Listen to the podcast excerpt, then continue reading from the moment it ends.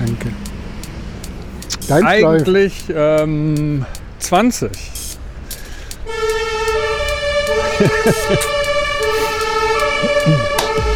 Wir sind alarmiert, wie man im Hintergrund hört. Ist ein wichtiges Thema. Ähm, Flo hat es ja in der letzten Folge schon ein bisschen anmoderiert. Das überlasse ich dir dann gleich. Wir sind Flo links neben mir, ich bin Mitch vom Eigentlich Podcast, in dem wir eigentlich wandern, aber meistens in der Stadt rumgurken zu Fuß, reden beim Laufen und laufend reden und ähm, ja, immer abwechselnd ein Thema vorbereiten und dann trotzdem heimlich wünschen, dass daraus ein Gespräch wird. Und mit diesen einleitenden Worten übergebe ich an dich, Flo. Ja, hallo auch von meiner Seite. Ja, heute äh, Episode eigentlich Podcast 20 und der dritte Teil unserer Serie, Serie zu künstlicher Intelligenz. Und mit, ja, ähnlich wie es dir das letzte Mal gegangen ist, nämlich ein Seminar vorzubereiten, so ging es mir auch. Ich äh, hatte dir auch in der Vorbereitung zu der Sendung, äh, äh, kam mir ein Vortrag unter, äh, der abgehalten wurde im Panel von Intel Labs. Äh, da ging es um ähm,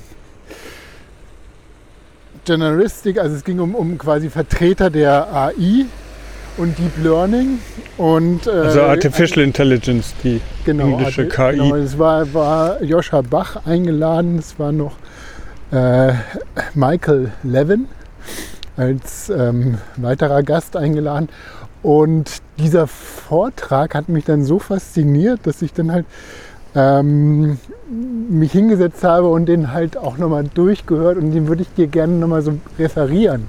Ja. ja. und ich habe auch ein bisschen mehr dann halt nochmal von den beiden äh, gehört. Äh, die treten häufig in äh, einigen Podcasts zusammen auf, haben aber auch einzelne äh, Episoden mit anderen äh, Interviewern, wo sie interviewt werden. Und Joscha Bach ist uns ja auch schon oft untergekommen äh, war auch quasi so mit ein Initiationserlebnis für den Podcast, nämlich als wir damals alternativlos die Folge 42. Genau, alternativlos. War das die Folge 42? Ja, das war ja der Witz. Die haben ja ewig ja, drauf stimmt. gewartet, wegen die Antwort auf alle Fragen. Und dann hatten sie Joshua Bach eingeladen. Genau, wo dann halt in der äh, Alternativlos ist der äh, Podcast von Felix von Leidner und Frank Rieger. Und äh, die hatten Joscha Bach. Das Ganze, die kommen alle aus dem äh, Chaos Computer Club. Das heißt, die kennen sich dann untereinander. Und ähm, wir hatten damals diese Folge beim Begehen der Bickerspitze. Bickerspitze, genau. Ein langer, mühsamer Weg und wir mussten uns irgendwie ablenken, um halt äh, durch, über dieses Schotterfeld, was dann wirklich drei Stunden gedauert hat. Und das war echt sehr zermürbend, aber faszinierend zugleich. Und äh, ich, ich meine, ähm, Joscha Bach, du kennst so seine Art, ne? Das ist, der ist auf, auf, äh, auf un, also sehr schnell und sehr komprimiert, was er sagt. Ne? Also er hat sehr viele Referenzen und man muss da, in jedem Satz ist da schon ganz viel Information reingefaltet. Ne? Deswegen ja, ich bin da so ein bisschen hinterhergerissen, weil ich mag das und ich habe gleichzeitig oft das Gefühl, das muss alles irgendwie Computing sein. Also es wird alles, es geht immer nur um Informationsflüsse, alles wird auf Information runtergebrochen und das ist ja in meiner letzten Folge, in meiner kommenden Folge immer so diese Grenze. Ne? Du bist ja bei diesem Mind-Body-Problem ganz viel, wenn es um, um lebendige Systeme geht. Äh, und da ist es mir dann manchmal ein bisschen zu schnell. Weil ich, ich, ich finde es immer total toll, auch was er auf Twitter so schreibt. Ähm, und manchmal hat man so das Gefühl, ja, das ist zu 99,7 Prozent wahr. Aber diese 0,3 Prozent, da wird es halt wirklich spannend. So. Aber das, wie gesagt, ich bin ja auch nicht auf der, auf der Ebene. Ja, also Joscha Bach ist äh, Kognitionswissenschaftler, ist jetzt, glaube ich, auch tatsächlich in diesem Intel Lab mit als äh, beteiligt und kann da seine Untersuchung, seine Forschung treiben in dem Rahmen. Hat, äh, hat, glaube ich, auch in der, in der Humboldt-Uni in 2000 hat er, glaube ich, auch äh, sein, ähm, sein, seine Arbeit geschrieben. Ich weiß nicht, ich bin mir nicht sicher, ob er PhD gemacht hat oder Master. Er hat, äh, ist im Bereich der ganzen Computer äh, Science äh, da auch Vorreiter. Also er ist dann halt genau dieses in Kognitionswissenschaften, er bringt dann halt das, äh, ähm, also im Prinzip in so einem interdisziplinären Feld, wo er viel auch so biologische äh, Systeme mit vergleicht, aber auch in diesem ähm, AI, KI und ähm, Machine Learning Umfeld aktiv ist. Ne? Äh, Michael Levin, stelle ich auch kurz vor, ist Biologe, äh, hat viele Untersuchungen im Bereich Morphologie. Äh, wird so ein bisschen gehandelt als der neue Nobelpreisträger, weil der hat schon ähm, sehr, äh, sehr weitgehende Experimente gemacht und seine Ansätze, die er da vorstellt. Ich, ich, ich, ich mache viele plastische Beispiele und was er da so, äh, was er da so halt irgendwie so ähm, erforscht und das ist extrem spannend. Und die beiden zusammen, die haben sich in den Vorträgen auch immer so die Bälle zugeworfen. Also das heißt, äh, die haben, glaube ich, auch zusammen eine Firma gegründet, wo die dann teilweise ihre, ähm, ja, ihre Erkenntnisse und äh, wirklich auch dann auch entsprechend dann umsetzen können im Rahmen der Firma. Äh, genau, also es ging eben so ein bisschen um Beyond Artificial Intelligence bei dem Vortrag. Das heißt, Beyond ist jetzt von mir eingebracht, also so ein bisschen, äh, wo steckt dann halt die künstliche Intelligenz mit diesem Machine Learning Modell, mit neuronalen Netzen, wo steckt die fest und was gibt es in der Biologie quasi für Modelle, die äh, da eventuell einfach so auch neue Wege zeigen können, die man dann adaptieren könnte in, in diese Bereiche rein. Ne? Und ähm, Frage ist natürlich, äh, und da bist du, da bin ich wieder genau, was du zu Joscha Bach gesagt hast. Was ist denn jetzt eigentlich Intelligenz? Ne? Wie, wie würdest du jetzt Intelligenz beschreiben? Und so wie er es beschreibt, ist Intelligenz die Möglichkeit, ein Modell von der Welt, ähm, also so äh, berechenbar zu machen, um so quasi die nächsten Schritte einzuleiten. Also du machst dir ein Bild von, dem, von, der, von deinem Universum, von deinem Environment und äh, diese, also wie auch immer, eine Virtualisierung, ja, und du kannst quasi mit, aufgrund dessen, kannst du dann quasi die nächsten Schritte berechnen und dann wieder als Handlung die Welt in, dein, in deine Umgebung wieder zurücktragen. Ne? Also das ist, das ist jetzt mal ganz grob gesprochen eine Definition von Intelligenz. Ne? Genau. Also dass man, kurz gesagt, man kann Probleme lösen, indem man die Dinge erfasst, die das Problem sind bzw. herstellen und dass man dann auf eine Form kreativ nicht nur eine und immer gleiche, sondern auch unterschiedliche Lösungen ähm, für dieses Problem. Genau, also es ist ähm, die Fähigkeit, eben Modelle zu entwerfen. Ja. Und in diese, die Modelle sind dann nichts weiter als berechenbare Funktionen, die dann halt wieder in, in also es gibt dann noch eine gewisse Simularität, das heißt, du kannst so und so viele Modelle dann halt äh, in deinem Kopf vorhalten oder so und so viele Aktionen daraus ableiten. Das ist eine gewisse Parallelisierung. Ne? Und wenn ich das mache, dann passiert das. Und wenn ich das mache, dann passiert das. Ne? Und dann darauf eine Entscheidung treffen, wie gehst du dann, wie machst du es dann halt. Ne? Das ist äh, so äh, die äh, Möglichkeit. Und damit ist es halt wieder so abstrakter ausgedrückt. Im Prinzip ist es dann halt auch Intelligenz wieder berechenbar. Und da sind wir wieder bei der Turing-Maschine. ja, genau. Ja, ja, genau. Die Turing-Maschine, die ja nur dann Intelligenz bezeugt bekommt, wenn ein wie auch immer gearteter Beobachter, der scheinbar aber ein bisschen höher steht als die Turing-Intelligenz, in der Lage ist zu sagen, es sei nicht unterscheidbar. Und das finde ich halt immer genau diesen Sprung zwischen dem, zwischen dem deskriptiven und dann diesem metaphysischen Ansatz. Äh, je, also dann ist auch die Frage von äh, der Anwendung von eben also wie wirksam das ist, wenn du deine Umgebung beeinflusst, ne, wenn du halt irgendwie handelst, in irgendeiner Form, also rein zufällig, dann passiert was. Aber du, die Frage ist natürlich, wie du zielgerichtet handeln kannst, um dann letztendlich dein Ziel zu erreichen. Ne? Ja. Das ist ja so immer dieses, also dieses Goal-Driven. Ne? Ja, nicht nur Goal-Driven, das ist das Prozedurale auch, das halt, das wird oft eben bei diesem Deep Learning auch nicht wirklich, äh, wie du in der letzten Folge gesagt hast, gibt halt so einen Trigger, man fragt was und dann kriegt man auch eine Antwort drauf. Aber diese Idee, dass man vorausschauend prozedural etwas entwickelt oder auch auf, äh, äh, auf ähm, was ja in ChatGPT so ein bisschen ist, aber eben auf Dinge reagiert und die mit to take into account, also dass halt die mit äh, in einem Prozess mit berücksichtigt werden, das ist natürlich ähm, nochmal eine ganz andere Hausnummer. Ne? Dass man eben vorausschauend Modelle irgendwie auf die Welt anwendet und dann Ziele, Motivation und diese Sachen alles reinbringt. Genau, also äh, hier vielleicht, du hast schon referenziert, was jetzt so ChatGPT der Unterschied zu dem anderen, also was, was jetzt Deep Learning eigentlich ist, ja, Deep Learning oder Machine Learning, so dieses ist im Prinzip, das skaliert. Ne? Je, je mehr Daten ich habe, desto besser wird mein Modell.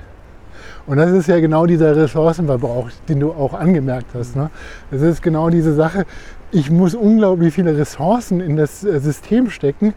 Und je mehr ich da reinpumpe, desto besser wird es. Ne? Ja. Das ist ja, äh, also äh, Beispiel Bild. Äh, Verarbeitung oder Bilderkennung und Bildgenerierung ist ja so, je mehr Bilder ich dann halt in dieses System gebe, desto besser wird, wird dann halt auch der Output von dem System. Und ähm, es ist im Prinzip, also so, so wie es momentan funktioniert, ist ja so, dass du, ähm, dass das, äh, du kannst so kleine, also du kannst, äh, wenn du ein Ergebnis hast, dann kannst du sagen so, ja, mach mal noch ein bisschen das und das, ne?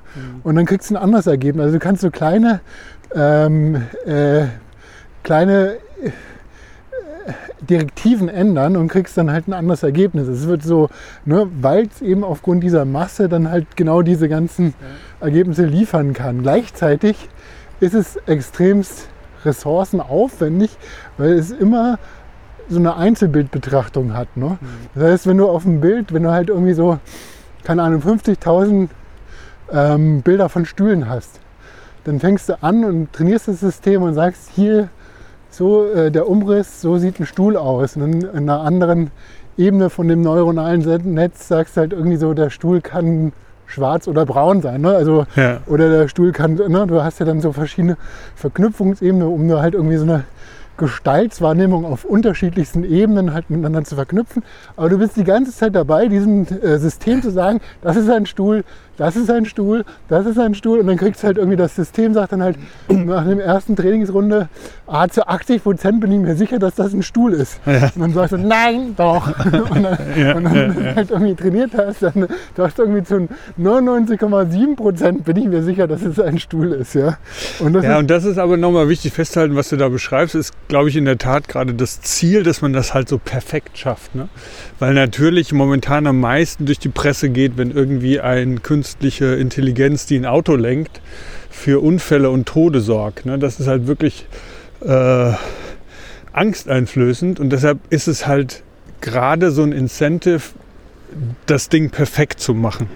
Und das wird eben dann aber wiederum auch auf einer sozialen Ebene durch Publikationen gefördert. Das heißt, es werden halt mehr Sachen publiziert, wo es halt noch besser wird, noch besser wird, noch. Wenn allerdings irgendwann das Ganze kippt und man merkt, man kann das einfach mit der bestehenden Energie nicht mehr äh, weder moralisch noch finanziell irgendwie durchpushen, dann kann es gut sein, dass auf einmal das Ziel wird zu sagen, energieeffizient, das gleiche Ergebnis, sagen wir mal, das Ergebnis ist uns jetzt gut genug und jetzt gewinnt immer die Publikation, die energieeffizient Algorithmen entwickelt oder Hardware entwickelt, die das gleiche herstellen kann. Also ich glaube, diese Idee, dass, äh, dass, es, dass es immer darum geht, das System noch zu verbessern, das ist angelegt auch in Einladungen auf Konferenzen, in Publikationen, in Magazinen. Ja. Halt ja, ich meine, aber wie du sagst, du bist dann irgendwann in, diese, in diesem exponentiellen Bereich, wo du halt für eine Verbesserung des Systems, wie bei Bitcoin, dann halt so viel mehr Aufwand reinstecken musst, dass sich das dann halt in der, in der Energiebilanz gar nicht mehr lohnt. Ja, und das Spannende ist ja auch, dass, dass es sich eben nicht mehr lohnt, Dinge auszusitzen. Es war früher so, dass man oft zum Beispiel Patente angemeldet hat für bestimmte Algorithmen, um äh, Datenbanken zu durchsuchen. Nicht, weil die gut sind, sondern weil man wusste, okay, spätestens in fünf Jahren ist die Hardware gut genug, das zu rechnen. Jetzt gerade geht es noch nicht, aber der Algorithmus, den kann ich schon mal patentieren lassen. Und diese, dieses Warten auf bessere, schnellere Hardware, das kommt gerade ein bisschen ins Stocken, wird neue Hardware entwickelt und ähm, deshalb ist es auf einmal noch ein ganz anderes Incentive, auch energiesparend zu arbeiten, Ja. weil man nicht mehr davon ausgehen kann, dass es halt bis die Doktorarbeit publiziert ist, dann wird es schon gehen. Ja. so, ja. Ja. Ja, ja, genau. Also es ist auch die Frage, wie kriegt man da jetzt neuere oder andere Modelle rein? Und da ist jetzt auch den Ansatz, den jetzt äh, dann Joscha Bach und Michael Levin liefern, ist halt, ähm, dass äh, eben, also und dann aus der Biologie angelehnt, ne, dass man ähm, quasi die einzelnen Teile in einem neuronalen Netz, ja, dass die dann halt quasi viel berechnender sind. Also äh, jetzt wie so kleine Turing-Maschinen, die dann halt auch eben auf dieser Ebene Entscheidungen treffen können, die dann nicht mehr dieses ganze, den Kontext brauchen, sondern halt eine eigene, ich sag mal, so eine eigene Logik mitbringen, eigenes Programm, was sie dann halt abfahren können und was dann halt quasi auf die, also auf die Umwelt dann wieder wirkt. Ne? Also das heißt, das ist genau dieser, dieser Ansatz, dass, äh, dass es halt ähm, an der Stelle effektiver und energieeffizienter wird. Ne? Und da kommst du halt in diesen Bereich der zellulären Turing-Maschine, weil Zellen sind halt Turing-Maschinen. Ne? Das, ist halt, das kann man halt einfach so sagen. Eine, ich habe auch ChatGPT gefragt auch, ne? und der hat gesagt, ja geht. Darf ich sagen? Darf durch.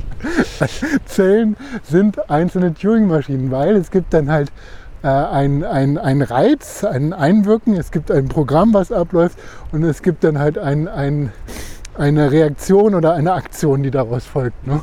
Das ist ja im Prinzip, und das ist halt rein deterministisch. Es läuft halt durch den Zellkern, wie auch immer, aber es ist ja sehr programmatisch. Ne? Das ist eine Turing-Maschine, die kann dann halt bestimmte Antworten formulieren. Aber dann springe ich noch mal ganz kurz in die Konrad-Zuse-Folge. Ja, ja, genau, das spannend. ist sehr gut. Und da gab es ja diese, diese ganzen, äh, diese kleinen Maschinenbau-Werkbank oder ich weiß gar nicht mehr genau, wie es hieß, ähm, der ja die Überlegung hatte, also der Erfinder des ersten Computers, ähm, mechanisch und dann später äh, mit Relais und dann später mit Transistoren. Der hatte dann irgendwie schon in den 60er Jahren die Idee, man könnte eben eine Werkbank bauen, die vollautomatisch sich selbst replizieren kann. Und nicht nur das, sondern sie könne sich dann auch selbst replizieren und immer kleiner machen. Also eine Art Universalmaschine, nicht als Computer in der digitalen, symbolisierten Welt, sondern in einer materiellen Welt. Und ähm, das war wirklich auch so inspiriert von der Biologie. Ist damals natürlich, das haben wir dann irgendwie im Aha-Moment im Technikmuseum erlebt, an dem Energiethema gescheitert. Aber äh, genau, da ging es auch darum, Zellen zu bauen. Die Zellen, die, wie wir vermuten, transepisodenhaft vermuten, mit Quantenmechanik Dinge stemmen können, die Newtonsche Materie einfach nicht kann. Und ähm, ja, Zuse, Punkt. Ja, nee, genau. Das, da musste ich auch dran denken. Das ist im Prinzip also dieser Ansatz, den auch Suse dann halt gemacht hat. Eben diese, diese sich immer verkleinernden Maschinen, die dann halt aber auch immer im Programm dann fahren. Ne? Also genau, das ist immer so aus der, aus der Biologie ist es so, dass die Ressource, die quasi teuer ist, äh, wenn du halt auf biologische Systeme guckst, ist die Zeit. Ne? Während du bei so einem Machine Learning, bei so einem ähm, ist Zeit kein nicht teuer. Zeit ist fast unbegrenzt verfügbar, weil du halt diese extreme hohe Taktfrequenz hast. Während biologische Systeme laufen einen ganz anderen Takt. Ne? Wenn die schneller takten würden, würden sie verbrennen. genau. Nein, die laufen halt in, in, in weißt du, Millisekunden, also diese, weißt du, wie viel Rechenleistung einfach durch diese extrem hohe Taktfrequenz und die Parallelisierung. Dadurch ist Zeit keinen, deswegen kann man diese ganzen Millionen Bilder überhaupt prozessieren, weil Zeit dann halt irgendwie keine Rolle, Rolle spielt. Während im äh, Gehirn oder im, äh, im biologischen System ist das halt äh, eine sehr rare Ressource. Das heißt, hier gibt es dann eben diese Notwendigkeit, dass man halt äh, operal, äh, operalisiert, indem man halt diese Berechnung, also das heißt, es werden durch diese, wenn man diese kleinen Turing-Dinger da, die Zellen dann sieht, ne, dass die halt quasi parallel alle möglichen Zustandsformen berechnen können. Das ist halt so das, was ein biologisches System wieder schneller macht oder effektiver. Das heißt, diese, ich sage jetzt mal, diese Intelligenz ist dann halt viel mehr in diesen einzelnen Knoten aufgehoben, die dann halt aber autark für sich dann halt bestimmte Berechnungen ausführen können. Ähm, und das dadurch, dass es effektiver wird. Gleichzeitig gibt es dann halt auch diese, ne, diese Möglichkeit, äh, was jetzt gemacht wird, ist dann halt eine Parallelisierung. Da kommt dieser, mhm. ähm, dieser Begriff von, ah, das ist so aus dem Darwinismus entlehnt, ne, dass dann halt quasi die ähm, Wirklichkeit, also die Idee, dass äh, das Gehirn quasi ein, sowieso ein Multiversum ist, weil alle möglichen Realitäten schon irgendwo als Modelle in diesem Gehirn zeitgleich ablaufen, bis dann halt tatsächlich das reale Handeln dann ein, ein Modell Wirklichkeit werden lässt. Aber es ist halt eigentlich, ein, das Gehirn funktioniert wie ein Multiversum, weil halt genau diese ganzen Zustände schon irgendwo vorhanden und berechnet werden. Und das ist halt so diese Effektivität von biologischen Systemen. Also es ist sehr abstrakt. Ja, aber so ein ja, bisschen es geht so ja, glaube ich, auch darum, dass du natürlich in dem Multiversum hast du halt immer dieses, äh, dieses Bild, dass alles, was möglich ist, parallel auch schon irgendwie ist oder so. Ähm, während in biologischen Systemen, glaube ich, ist über die Zeitkomponente, was du gerade gesagt hast, ähm, das auch immer ein bisschen eingeschränkt. Ne? Wir haben ja natürlich jedes Mal Ende des Jahres gibt es die besten Wünsche fürs nächste Jahr und dann irgendwelche Kalendersprüche oder so Bilder, die uns aufzeigen, die Reise ging jetzt bis hier, das heißt aber nicht, dass sie in die Richtung weitergehen muss. Du bist frei, dich immer wieder irgendwo hinzudrehen, was Neues anzufangen, während in Wahrheit biologische Systeme natürlich nicht determiniert sind. Allerdings der Möglichkeitsraum ist eingeschränkt. Ja. ja. es sind nicht alle möglichen Universen parallel existent, aber von allen Möglichkeiten, die es gibt, was ein begrenzter Raum ist, wird dann eine gewählt und das determiniert dann eben den nächsten Schritt. Ja, genau. Ähm, also die, äh, die machen auch so ein bisschen, also die jetzt Joscha Bach und Michael Levin, die bashen auch so ein bisschen gegen die bestehenden Biologieansichten, ne, was jetzt in der Neurowissenschaft und so weiter jetzt so dafür Modelle eben vorherrschen. Äh, so ein ein Beispiel ist halt, dass, ähm, dass, du, dass die Neurowissenschaftler eigentlich keine geeigneten Tools haben. Die versuchen das Gehirn zu verstehen, ja, indem sie halt drauf gucken und dann halt beobachten. Aber jetzt so ein, so ein, ein, ähm, ein, ein äh, Experiment hat, hat gezeigt, dass die zum Beispiel auch Neurowissenschaftler mit ihren Tools, wenn die dann halt zum Beispiel nur so einen Mikroprozessor reverse engineeren sollen, dass sie das nicht hinbekommen haben. Mhm. Also du guckst dann auch, und ich meine, das Gehirn ist noch viel komplexer. Ja, wie, also wenn du noch nicht mal dann halt schaffst, so einen Mikroprozessor dann halt so äh, die, zu wissen, wie der halt funktioniert, weil das halt nicht auflösbar ist. Wie nochmal, das heißt, die, die, weil die Neurologen nicht Computer bauen können? Nein, nicht Computer, sondern reverse engineeren. Also die, die haben immer quasi, ein, also wenn du jetzt einen Mikroprozessor von außen drauf guckst, den beobachten kannst, ja. du kannst den dann halt nicht mit deren Toolset kann man den jetzt nicht reverse engineeren und wissen, wie der funktioniert. Okay. Also es war jetzt so, ist jetzt Gut, das weiß ich, weiß ich nicht. Ist so ein bisschen, bisschen anekdotisch. Ich weiß ja, nicht, ob ja, das jetzt ja, nur so ein Bashing ist und dann halt irgendwie so. Und, ähm, äh, und, und eine interessante Erkenntnis ist auch, das ist auch so, wo, wo ich dann, ja klar, also, äh, also die Zellen sind ja alle irgendwo gleich aufgebaut. Ne? Also die kriegen ja dann halt je nach äh, Entwicklung des, des Individuums kriegen die dann halt entsprechend in so einer, in so einer Entwicklungsphase, äh, kriegen die ja dann die Aufgaben zugewiesen. Und die Frage ist halt, ähm, was unterscheidet jetzt die Neuronen von anderen Zellen? Mhm. Ja, äh, und ähm, äh, die, also Neuronen sind ja auch dann nur so in tierischen Lebensformen so äh, sind die ja quasi drin. Ne? Das ist ja nicht in Pflanzen gibt es ja keine Neuronen ja. in dem Sinne. Und Neuronen, das was die unterscheidet, ist halt diese extrem langen Arme, die Axiome, die dann mit deren, denen dann halt quasi diese ähm, äh, diese, diese äh, elektrischen Impulse übertragen werden können. Und was denen das jetzt bringt, ist ein extremer Zeitvorteil. Mhm. Ja, und deswegen kam dann auch nochmal so, so ein Schluss daraus, ist halt, dass äh, quasi mit der Entwicklung der, der Neuronen dann auch eine andere Taktfrequenz bei dem jeweiligen Organismus. Und deswegen konnten halt zum Beispiel die Tiere dann sich schneller bewegen als Pflanzen. Ne? Und dann wird auch gesagt, dass bei den meisten Pflanzen wirklich schnell.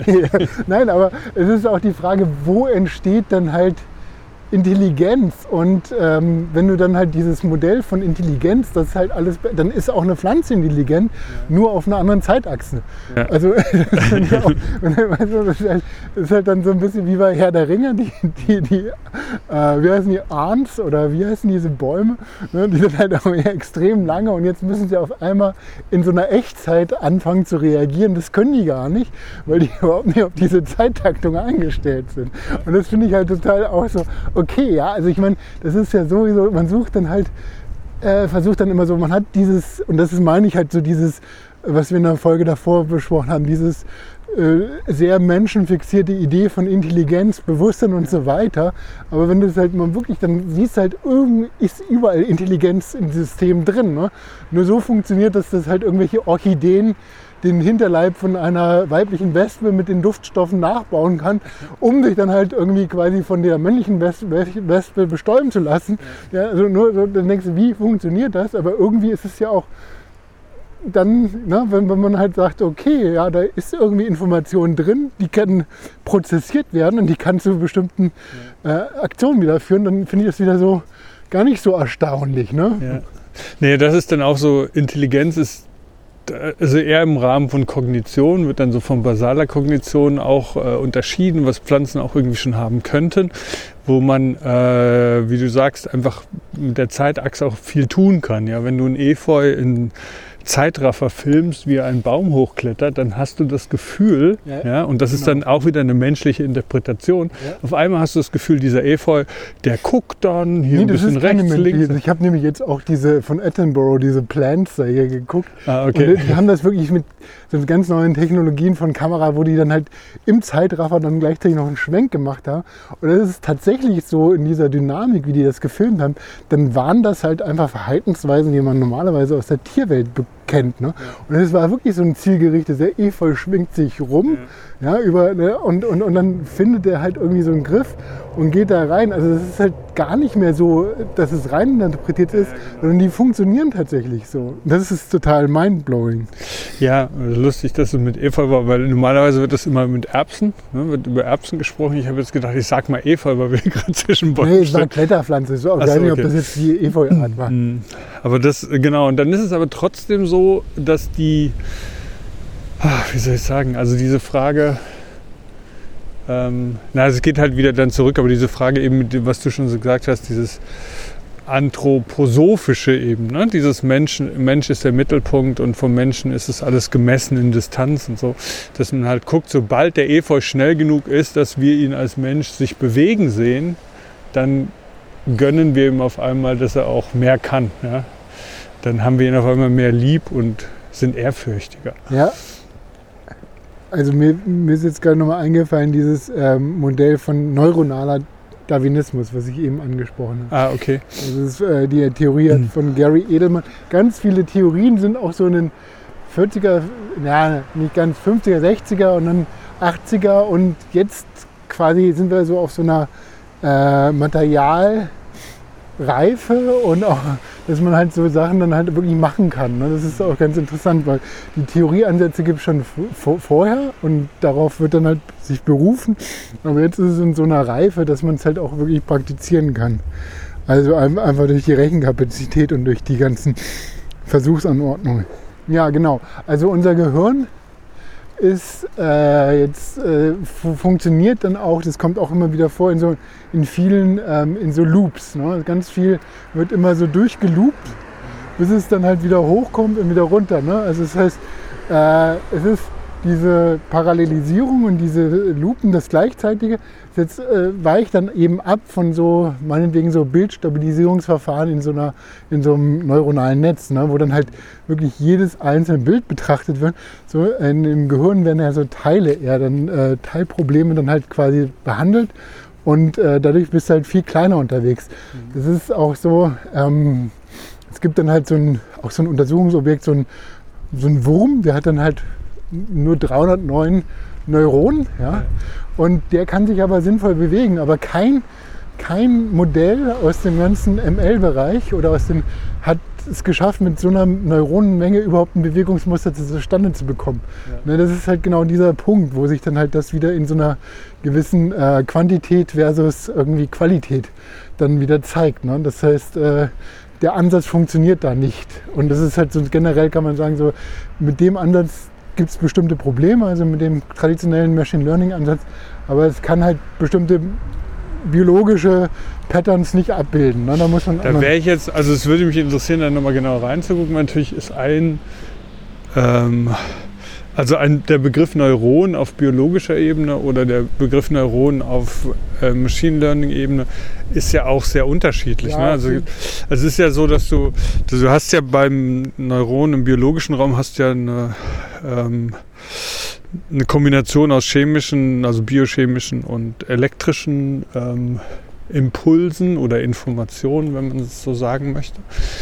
Und äh, in den neuronalen Netzen, die sind ja sehr simplifiziert. Oftmals gibt es dann schon sowas wie Interneuronen, also dass ein aktives Neuron auch Neuronen hemmen kann, muss nicht sein, die nebenan liegen und so. Aber die Anzahl der Synapsen, die ist ja bei echten Neuronen nicht äh, festgelegt. Ja? Das ist heißt, die, die Synapsenbildung, die passiert ja dann ja, irgendwie im. Also muss man nochmal gucken, ob das jetzt so übertragbar ist. War nur ein Beispiel dafür, dass es halt mit einer beschränkten Verknüpfungsanzahl also du brauchst halt eine gewisse Menge wieder, um halt sinnvolle äh, Patterns halt abbilden zu können. Ja. Und das ist auch so, ich finde es total interessant, dass das, was du sagst, eben wieder auf diese äh, Menschenzentrierung. Ähm, es wird ja immer wieder auch im Dialog dann versucht äh, zu schauen, was könnte man denn von menschlichem Denken oder tierischem Denken, was könnte man denn da noch lernen, um das zu verbessern? Und zum Beispiel diese Schleifen, die im Gehirn passieren, das gibt es inzwischen auch in äh, Deep Learning neuronalen Netzen zwischen einzelnen Layern, die halt bestimmte Dinge machen. Ja. Und man merkt, dass halt ähm, mit Schleife ist es sehr viel energieaufwendiger, aber in manchen Aufgabenbereichen dann sehr viel effektiver und man fängt es dann irgendwie an so zu kombinieren. Ne? Wenn du jetzt zum Beispiel vorstellst, du hast halt irgendwie äh, ein Eichhörnchen, das hört was, das Eichhörnchen schreckt auf und guckt dann hin und was ist das? Ne? Und das ist ja dann sind ja so zwei Systeme am Laufen. Das Hören alarmiert, das Sehen äh, versucht dann zu erkennen. Ja, und, und, ähnlich ist es dann auch in neuronalen Netzen, dass du halt dann auf einmal so einen Trigger kriegst und sagst, okay, guck hier nochmal hin, ist das das? Also ich kann dir quasi nur eine Warnung geben, und das energieintensive System wird erst angeworfen, wenn quasi so ein basales System eine Warnung gibt. Ja. Verstehst du, was ich meine? Das heißt, diese, diese Art und Weise, wie Biologie funktioniert, das färbt auch immer wieder ins äh, Machine Learning natürlich hinein. Was natürlich aber dann auch immer noch in sich trägt, dass es darum geht, so eine Art menschliches Sein zu entwickeln. Ne? Also das ist ja irgendwie das, wo ich dann manchmal denke, vielleicht muss es ja nicht sein wie wir, sondern es muss einfach nur besser sein als wir. Und ja. dadurch kann es dann wirklich spezialisiert auf bestimmte Bereiche ähm, perfektionieren. Weil ein Taschenrechner kann schneller rechnen als wir aber ist insgesamt wirklich ein dummes Objekt. Aber er kann bestimmte Sachen, die wir nicht ja, können. Ja, also zum Beispiel ist es so, dass es auch sehr aufwendig ist, in so einem neuronalen Netz dann quasi eine gewisse Arithmetik beizubringen, ne? die Rechenoperation. Ja. Weil du das für jedes einzelne Ding dann halt durchexerzieren muss. Während, da kann ich auch wieder nur aus, aus Aussagen mich beziehen, die ich da in dem Vortrag gehört habe, ist es so, dass du halt in so einem ähm, biologischen System dann halt quasi, wenn du da eine Arithmetik äh, installiert hast, dass das dann halt quasi ähm, weitergegeben wird von Neuron zu Neuron, ohne dass die neu trainiert werden müssen. Ja. Ja, also das heißt, äh, da gibt es halt so einen Fluss von Informationen, der dann halt nicht wieder so alles aufbereiten und so. Ne? Und ähm, die andere Sache ist auch wie, also das, was man halt äh, generell, wie sich die Welt quasi abbildet im biologischen System, ist so, dass du auf Veränderungen reagierst. Ne? Also es geht darum, dass du halt, also dass Veränderungen dieses Lernen in so einem neuronalen Netz ist dann halt wirklich wieder so frame-basiert, Einzelbilder, ja. Aber es wird nicht so sehr diese Veränderung über diese äh, Frames gemacht, mhm. sondern das ist dann halt in so biologischen Systemen, Beispiel Katze, ne? Die Katze kann halt einen Ball nicht erkennen. Erst wenn er in Bewegung ist, erkennt er den.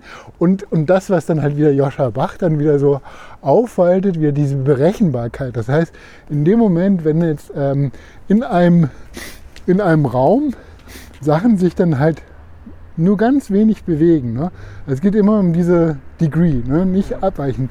Und das hat dann der Michael Levin hat nochmal bestätigt, dass mit Neuronen, dass die halt auch nicht an so einer an so einem Grundimpuls, ne? die brauchen halt halt, die müssen nicht so, sondern die reagieren, also das ist auch so die neuere Forschung, äh, die äh, Neuronen, also neuronale Zellen jetzt, reagieren dann quasi nur auf so minimale Spannungsdifferenzen. Das sind die eigentlichen Trigger für bestimmte Sachen und nicht mehr diese äh, expliziten Spannungsdifferenzen. Und da, wo dann halt so ein, ähm, äh, wo sich dann halt das quasi die Veränderung in einem, in einem wahrgenommenen, in einer wahrgenommenen Umgebung, ja, dann fängst du an, dann halt zu äh, sehen, das ist ein Objekt und das hat diese Feature. Ne? Mhm. Und, das, und diese Feature kannst du quasi aus dem Zusammenhang erschließen. Und die werden dann halt quasi in dem Moment, wenn sich das bewegt, ohne dass jetzt jemand quasi, der trainiert ein Netzwerk, wo dann sagst, irgendwie, das ist ein Stuhl, sondern das ist jetzt, äh, es wird auf einmal zum Stuhl, weil es in der Bewegung die genau diese Features eines Stuhls dann äh, zeigt. Ne? Mhm. Ne? Und das ist halt auch so, so funktionieren lernende biologische Systeme. Und das ist nochmal auch so ein fundamentaler Unterschied. Deswegen, also dass du mehr auf diese Veränderung und alles, was sich nicht bewegt und nicht verändert, ist erstmal uninteressant. Ja, das ist ja sogar so, das, das kennt man ja, diese ganzen ähm, Grundschul- da kennt man ja diese ganzen Grundschulsachen, ähm, wo man halt lange auf ein Bild drauf guckt und dann verschwindet der Punkt. Ne? Das heißt, unsere auch auf einer biologischen Ebene, gar nicht auf einer kognitiven Ebene, sondern wirklich in den Zellen im Auge ist es ja so angelegt, wenn wir lange auf einen Punkt gucken, dann wird alles andere gleich. Ja, das heißt, wir sehen dann, wir, im Prinzip tendieren wir dazu, daraus ein weißes Feld zu machen. Das sind nur die Unterschiede, äh, die wir wirklich wahrnehmen. Und das haben wir ja dann auch eben gesehen bei MP3 oder bei MPEG äh. Ne? Das halt große Flächen werden halt irgendwie nicht so detailliert ausgerechnet, sondern die werden halt versucht, halt im Sinne der Datenübertragung flach zu halten, während sowas wie ein Gesicht oder wo viele Kontraste sind, da äh, gehen wir halt rein. Und das ist wiederum was, was jetzt nicht neu ist, sondern es war früher schon immer so, dass bei berühmten Malern, hauptsächlich Malern, Malerinnen später, aber dass man da ähm, auch das so gemacht hat, dass halt das Bild wurde gemalt von irgendeinem Gesellen oder so und dann wurden halt die Hände und das Gesicht, da hat der Meister dann noch Hand angelegt. Und das ist äh, ja nicht viel anders als das, was man heute mit Algorithmen macht, um halt die Daten besser durchs Internet zu schieben. Dass ja. man halt auf das, was früher der Meister der Malschule irgendwie betont hat, das ist auch das, was heute die Algorithmen betonen. Die Frage ist, diese einzelnen Zellen, ja, die, oder auch im Verband, die reagieren auf Umwelt, äh, auf Umwelt ein. Und die Frage ist, wie, also wie, wie, woher kommt quasi die Information, dass das, wie die reagiert haben, auch sinnvoll war. Ne? Also dann geht es so ein bisschen dieses übergeordnete Ziel wurde erreicht. Ist es dann als äh, quasi fulfilling, ja, oder nicht? Also das heißt, es muss hier ein System irgendwo implementiert sein, das so einen gewissen Feedback-Schleife erlaubt. Ne? Mhm. Und, die, und, und, dann kommt man wieder zu diesen äh, quasi belohnungsgetriebenen System. Das heißt, es gibt tatsächlich im, im biologischen Organismen dann halt so, ein, so eine Sprache der Belohnung. Und die Belohnung sieht dann nicht so aus, dass einer von oben sagt, ey, das hast du super gemacht, du kriegst jetzt irgendwie so, äh, weiß ich nicht, ein paar Glucose, Glucose-Moleküle mehr, sondern es wird auch dann hier wieder in so einer in so, einer, in so einem ähm, quasi so ein äh, Verband reagiert. Das heißt, die benachbarten Zellen äh, geben dann Feedback. Ne? Das heißt, da wird wieder auch so quasi in so ein von unten dann halt belohnt, dass die dann halt sagen, ja, hast du gut gemacht. Ne? Also das ist halt so dieses äh, Ding, dass es halt auch wieder so embedded ist, so ein bisschen wie bei dem Ameisenstaat, wo dann halt eine Ameise dann halt quasi schaffen kann, ein komplettes Volk umzuziehen, indem sie andere überzeugt. So, ja. Das ist halt so dieses, ähm, ne, das ist halt auch so diese kollektive Intelligenz. Mhm. Wo, fängt, wo fängt denn halt die einzelne, das einzelne, die einzelne Entität in einem System dann äh, quasi das ganze System äh, quasi mit, mit äh, beeinflussen kann. Ne? Ja. Das ist halt so ganz spannend einfach an dieser Stelle. Ja.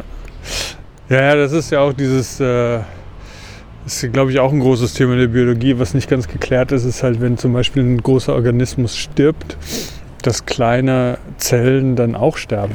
Ne? Also das, äh, das muss ja nicht unbedingt sein.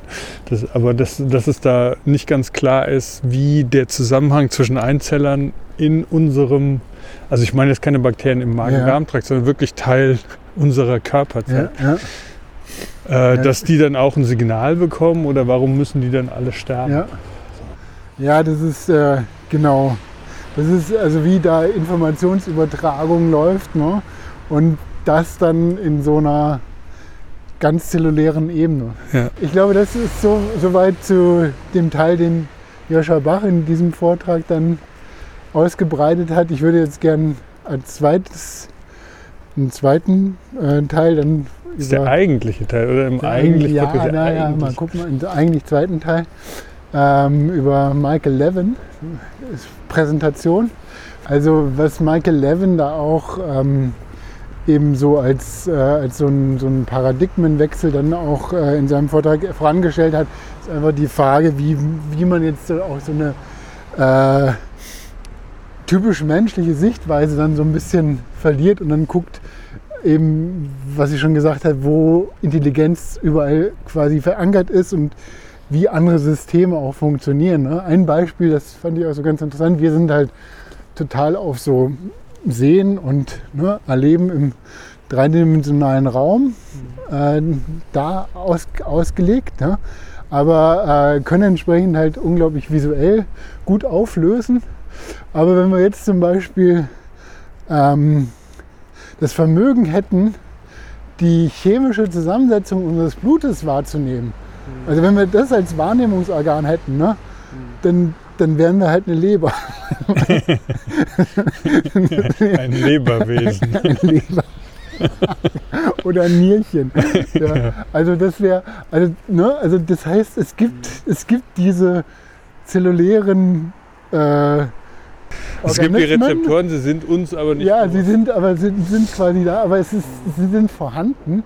Ja, ähm, aber das finde ich auch so einen ganz guten Gedankenkniff, wenn man jetzt wirklich so ja. das dann sich überlegt. Äh, das äh, ist schon echt interessant und dann erschließen sich dann halt auch quasi neue Felder. Ne? Mhm. Und ich glaube, das ist halt so das, was äh, das Team von Michael Levin dann halt, die wollen ähm, unterschiedliche, äh, so ein Framework entwickeln, um halt auch so Intelligenzformen quasi in der Natur mhm. Dann halt äh, einzuteilen oder, oder zu äh, nutzbar zu machen, ne? ja. die jetzt auch nicht so ähm, äh, quasi so äh, äh, sinnfällig, denn die nicht gleich ins Auge springen, sondern die dann erstmal dann überhaupt erschlossen werden müssen als Systeme. Ne? Ja. Dafür ähm, und der ganz, äh, der kommt stark aus diesem Morphologiebereich. Ne? Also es ist ganz viel in seinen Experimenten auch mit äh, morphologischen Prozessen. Also Morphologie, wo quasi die Natur vom Bauplan, wie sich dann halt Zellen in bestimmte äh, Strukturen ordnen. Ne? Das ist, er bringt dann ein Beispiel, was dann halt auch so, ähm, was dann auch, glaube ich, sehr prägend ist für seine Arbeit, nämlich die äh, Metamorphose von einem Schmetterling. Ne? Also von einer Raupe, die halt eigentlich nur so ein blattfressender Roboter ist, der Mhm. mehr oder weniger in so einem 2D-Raum, also das heißt, ist ja gebunden an, äh, an, an, an Blatt und Schwerkraft. Ne? Und ähm, in der Metamorphose entwickelt sich dann ein Schmetterling, ja, ähm, der dann Blüten, Blütennektar äh, schlürft, der dann auch eine ganz andere Feature-Set hat. Ne? Der, der dann Die halt, Raupe ist die Blätter, der Schmetterling schlürft den Nektar.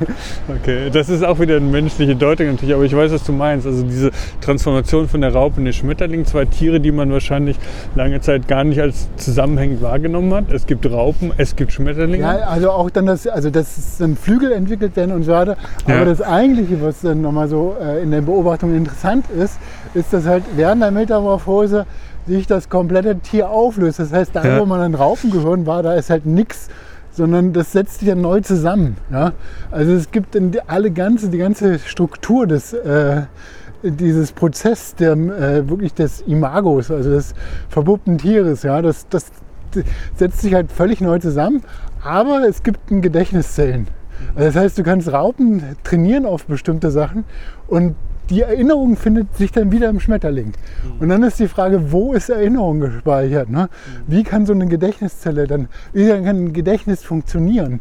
Man, man denkt dann halt, und das ist dann auch wieder so ein, äh, so, so ein altes Paradigma, man denkt halt irgendwie, Gedächtnis ist im Kopf aufgehoben, im Gehirn, das ist das speichert das Gedächtnis, aber äh, es, es geht viel tiefer. Es gibt halt, es geht halt irgendwie äh, auf, auf, auf, eben auf, auf so einer zellulären Ebene dann halt auch Gedächtnisfunktionen. Ne? Und dann äh, ein Beispiel, über das wir uns auch schon unterhalten haben, ist halt auch diese, also so ein ähm, äh, Gehirn muss nicht, also ein Gedächtnis muss nicht im Gehirn passieren, sondern es kann auch in, in, in einer Zelle sein. Ne? Es kann, jetzt kommt dieses äh, Schleimpilz-Beispiel, ne?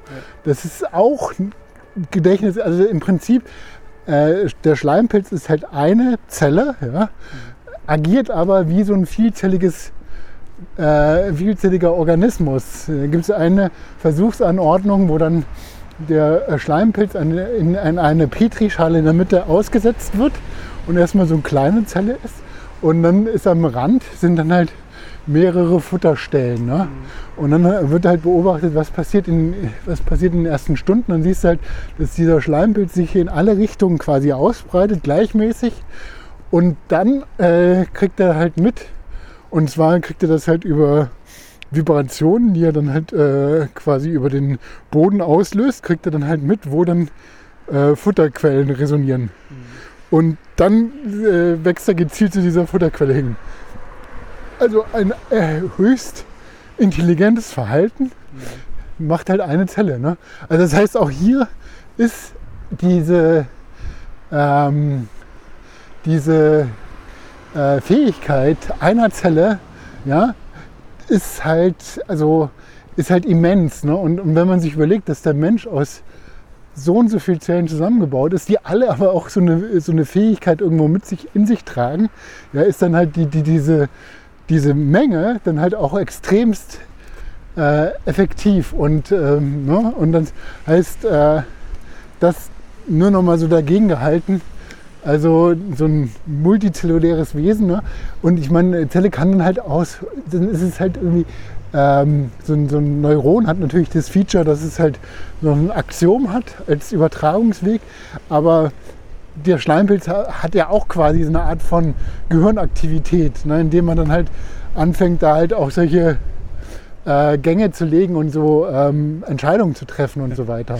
Ja, zumindest von außen betrachtet ist es so, dass beim Schleimpilz, der kann ja sogar in einem Labyrinth sich ausbreiten, den kürzesten Weg finden zwischen zwei Futterstellen ne, im Labyrinth. Und das ist dann von außen betrachtet eben wirklich auch so ein Dilemma. Ist das jetzt schon eine intelligente Lösung? Weil das ist nicht trivial. Ne? Ja, nee, es ist intelligent. Es ist auf jeden Fall, also das ist genau dieses Ding. Es ist eine intelligente, aber die Frage, das ist für mich jetzt auch noch nicht so ganz klar, wo ist jetzt, fängt jetzt Bewusstsein an? Ne? Das ist diese Frage nach Bewusstsein. Das wäre nochmal so der nächste Sache, äh, ob sich das irgendwie so differenziert. Was ist der Unterschied zwischen Intelligenz und Bewusstsein? Und äh, ist Intelligenz gleich Bewusstsein oder kann sich das halt auch irgendwie unterschiedlich ausprägen? Mhm. Und äh, die andere Sache, die ist, ähm, diese Sache von ähm, auch so ein Paradigma, man sieht sich halt als individuelles Wesen. Ne? Und wenn man aber schaut, ähm, wie, der, wie jetzt auch der Mensch entsteht oder alle, hm, meinetwegen so gut, äh, quasi Tiere oder Organismen, die halt aus so einem Plastoderm, also das ist im Prinzip diese Schicht von, von Zellen, die sich kurz nach der Befruchtung dann quasi so äh, strukturieren. Ja, und dann sind da auch diese Versuche, kennt man ja auch. Das Plastoderm wird dann halt quasi so äh, geschädigt, geschnitten an einer gewisse. Und dann ist diese Teile, die dann entstehen, ja, die sind aber, die werden zu vollwertigen Organismen. Das heißt, dann gibt es halt so einen Bereich, der dann halt so ähm, sich dann halt von den anderen löst, aber gleichzeitig die, also dann wird halt aus, aus dem einen angelegten werden dann meinetwegen drei Teile ne? und daraus ent entwickeln sich drei Individuen. Ja, woher kommt das? Also, wie, also das eine war ja vorher, es wäre eins geworden, wenn nicht, dann, also, ne? Das ist auch so. Und woher wissen die Zellen, dass die jetzt quasi äh, an der Stelle verletzt wurden und sich jetzt dann nochmal diesen Prozess quasi beschleunigen oder anders nochmal gestalten, um dann wieder so ein Individuum zu bekommen. Mhm. Ja, das sind auch wieder so morphologische Sachen, die dahinter stehen. Das ist ja auch so diese Vorstellung von Individualität, von Ontogenese und so weiter, das ist ja auch so, überholt sich dann in dem Moment. Und darüber hat auch äh, übrigens dann Alan Turing auch ein Paper geschrieben 1953 über die äh, Morphogenese, nämlich dass äh, die Problemlösung bei lebenden Maschinen, dass die, äh, die Intelligenz haben, sich neu zu programmieren, so eine Plastizität halt. Äh, das fand ich auch nochmal interessant, dass dann halt wieder so diese ganzen äh, Computer-Scientisten dann halt da in diese in diese Ecke dann auch gehen. Das wusste ich auch nicht, dass Turing da schon äh, sich buchstäblich einen Kopf gemacht hat. Und äh, wenn man auf dieser, auf dieser ganz kleinen, niedrigen Ebene bleibt, ähm, ne, also wenn du guckst, es gibt halt irgendwie, was ist Leben, dann äh, ist halt so eine gewisse chemische Reaktion, die dann so stattfindet. Ne? Aber wo ist dann der Sprung zur Zelle? Und wo ist dann der Sprung dann halt quasi zum Organismus? Ne? Es, ist, es ist ja so fließend. Es ist ja mhm. nicht so auf einmal, ist, weißt du, so vorher war es das und jetzt ist es Leben, sondern es ist halt ein ganz fließender äh, Übergang. Und das ist, glaube ich, auch so ein Ding, was, womit man sich anfreunden muss. Das ist halt nicht irgendwie das eine ist, das eine ist noch nicht und das andere wird aber. Ne, dass man da nicht so dualistisch denkt. Ich finde das auch so ein Bereich, oh, ist ganz schön windig. Ich finde das auch so ein Bereich, wo ich weiß gar nicht, wie, die, wie das heißen würde in der Forschung, aber ähm, das ist ja irgendwie das Paradoxeste, was wir eigentlich im Universum gerade so erleben. Ist ja, wir haben einerseits diese Entropie, ne, alles tendiert zur Unordnung. Und gleichzeitig ist es aber so, dass wir, äh, wie du schon gesagt hast, halt in jedem einzelnen Wesen entsteht aus einer Einzelle entsteht ein Mehrzeller, entsteht ein Mensch. Ja?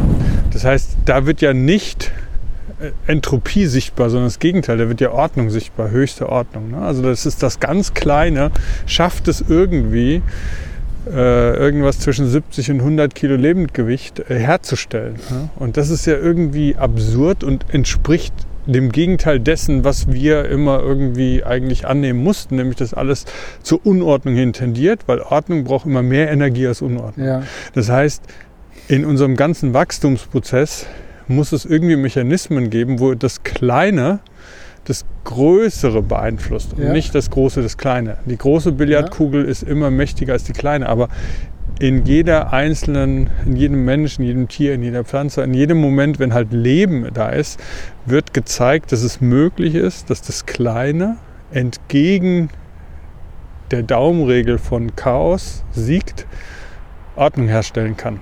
Und das finde ich irgendwie irre. Ne? Und das passiert ja auf einer molekularen Ebene, ne? auf, einer, genau. auf einer physikalischen, chemischen ja. Ebene. Ne? Genau, das ist ja dann wieder, also die Frage ist halt, so eine, ich meine, so eine Turing, Zellorganismus ja. ist im Prinzip eine Wirkung gegen die Entropie, Entropie, weil du hast ein Programm, was dann halt sich wieder ordnet. Ne? Ja. Das ist der Algorithmus, macht dann Ordnung. Ja. ja, und es ist ja auch schon so, dass die äh, versucht man ja irgendwie herzustellen. Da gibt es ja die Theorien, dass das Leben hier quasi als, äh, als Samen oder Seed irgendwie aus dem Weltraum kam oder ist es hier entstanden.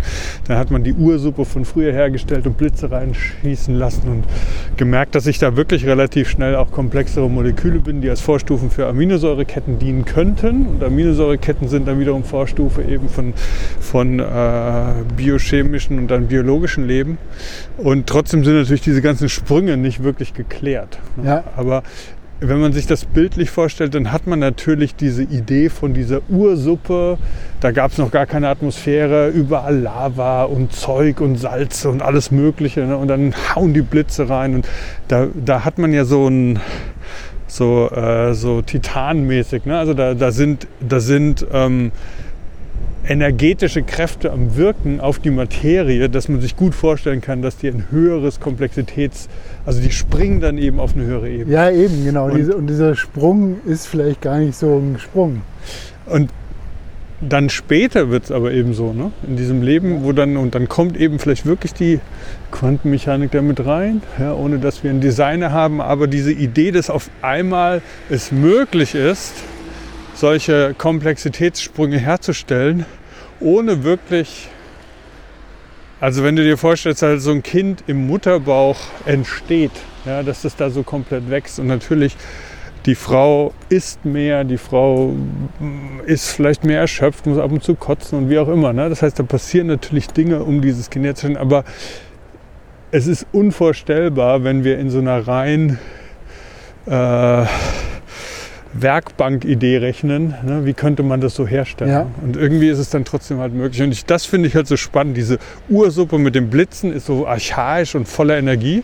Und dann entsteht fast nebenbei und wie selbstverständlich so ein komplexes Gebilde wie ein Baby über neun Monate. Äh, was du beschreibst, und das ist auch ähm, mir nochmal bei diesem Vortrag so bewusst geworden, diese, diese Rolle von äh, Morphologie, also wie was, also wie so eine Gestalt, Gestaltsbildung ähm, in der Biologie funktioniert.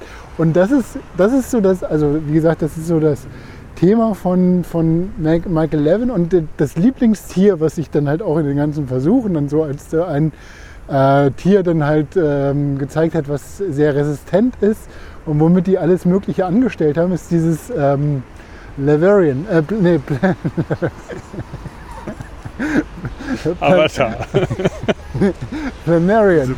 Planarian, also Plan, Plane, Plan, Planarien. Plan, Planarien. Planarien, okay. Planarien sind so ein Studelwurm, so eine Wurmart, ja. Und ähm, der äh, zeichnet sich dadurch aus, das haben die dann jetzt in einem, in einem anderen Interview nochmal so ähm, ein bisschen detailliert erläutert, dass der im Prinzip total vermurkstes Genom hat. Ne? Also der, der, das, das, der hat halt irgendwie so, äh, also das hat sich halt, das ist auch so eine, so eine, klassische Vorstellung von der Biologie, dass halt du hast ein sauberes Genom, das wird dann halt äh, durch Selektion dann weitergegeben. Wenn du ein gutes Genom hast, dann übergeht das dann halt, dann geht das halt durch die Generation und das wird in der Selektion bevorzugt behandelt. Aber der Aber hat da halt möchte so ich ganz kurz einen Marker setzen, weil das ist ja genau diese Turing-Maschinen-Sache, die du vorhin gesagt hast. Man hat ja immer gedacht, das Genom ist das Programm. Das Genom ist das Programm. Und ähm, wenn man das Genom entschlüsselt hat, dann hat man den Code verstanden und dann entsteht Leben. Okay. Da drüben lebt auch was vor sich hin und hupt. Ähm, und diese Idee, dass alles im Genom als Programm gespeichert ist, das zeigt sich in manchen Fällen halt, dass das nicht so ist. Genau, genau. Und dass das Genom manchmal einfach eine Müllhalde ist. Genau. Und das ist halt so völlig messy Genom. Ne? Da sind halt irgendwie mal da so ein paar, paar Chromosomen und dann irgendwie ist das auch völlig verstreut. Und ähm, der hat aber, das ist das Lebewesen, was quasi unsterblich ist, was unanfällig gegen Krebs ist, was dann halt äh, eine unglaubliche Agilität hat und eine, eine extreme Anpassungsfähigkeit, was äh, kein anderes Lebewesen hat.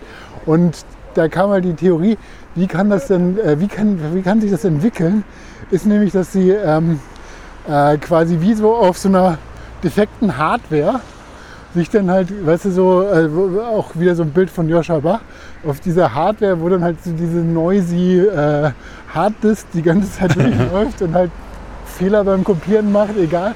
Aber dann sitzt halt so eine prozessuale Schicht oben drauf, die halt immer diese Fehlerkorrekturen macht und damit viel effektiver ist. Mhm. Und dann gibt es halt einen neuen Begriff, den die einführen, nämlich den der Kompetenz. Also äh, Kompetenz, was dann halt auch ein Selektionsmerkmal dann werden kann. Ne? Mhm. Das heißt, das Tier, was am kompetentesten ist, ist, kann auch entsprechend dann halt ähm, ausgetauscht oder äh, äh kann halt in einer Umgebung besser überleben. Ne? Aber jetzt ganz kurz noch mal eine Frage ähm, zu dieser Analogie mit der Maschine. Das heißt, dieser Wurm ähm, hat einfach nur ähm, schrottige Hardware und hat aber alles im RAM.